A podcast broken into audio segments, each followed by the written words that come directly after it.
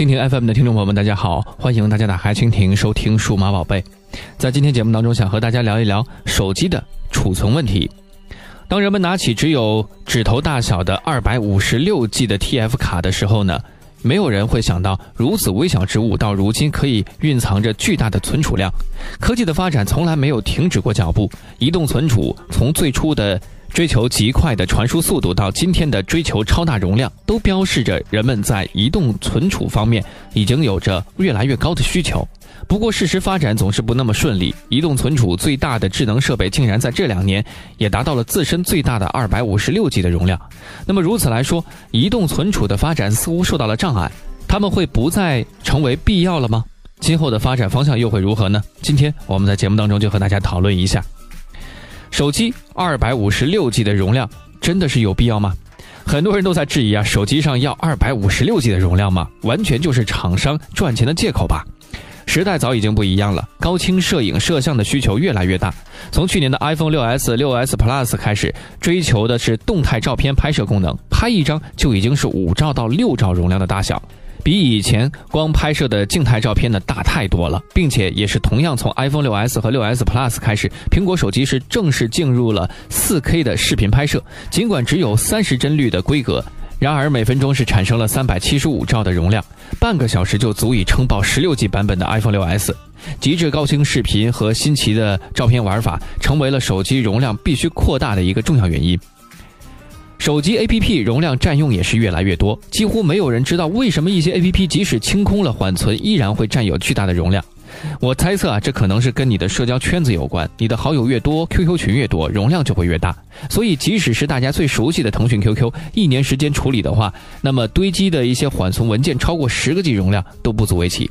iOS 已经如此了，安卓就更不用再想了。所以手机存储的空间越来越大，最大的原因还是这些后台数据优化能力为零的 APP 所造成的。用户有多无奈，也可想而知了。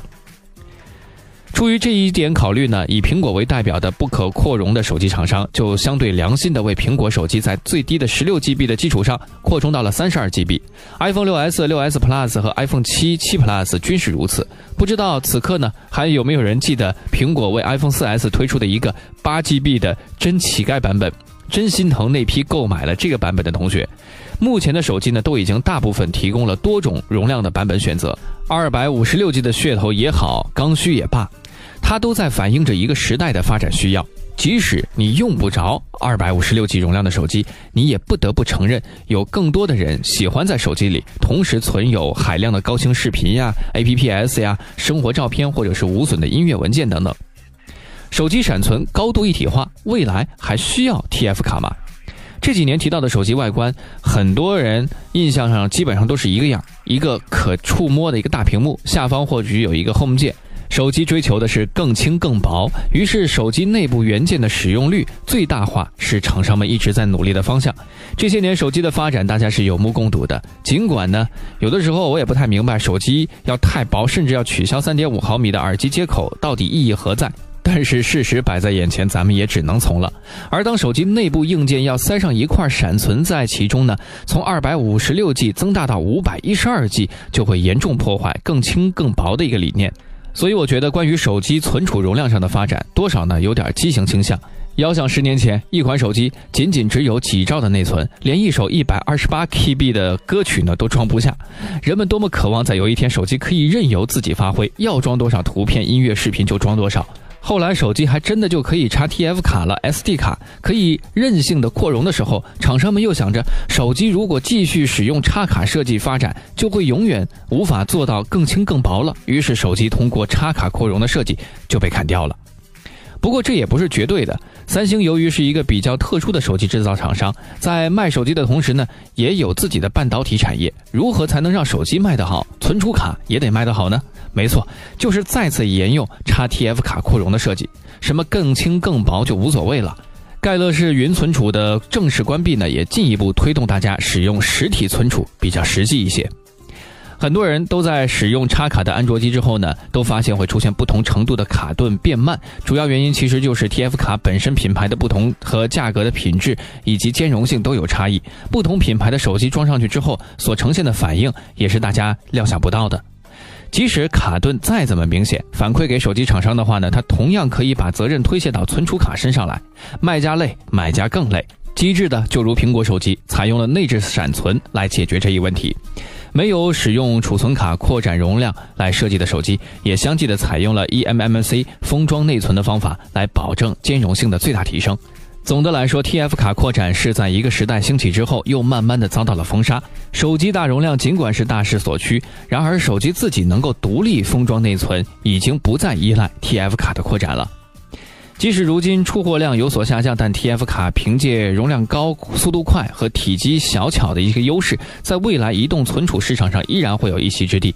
TF 卡的应用场景呢，不局限于手机、平板，至少有车一族的行车记录仪啊，仍然是需要 TF 卡的。至少近两年特别火爆的无人机，它航拍视频的时候呢，就是需要 TF 卡。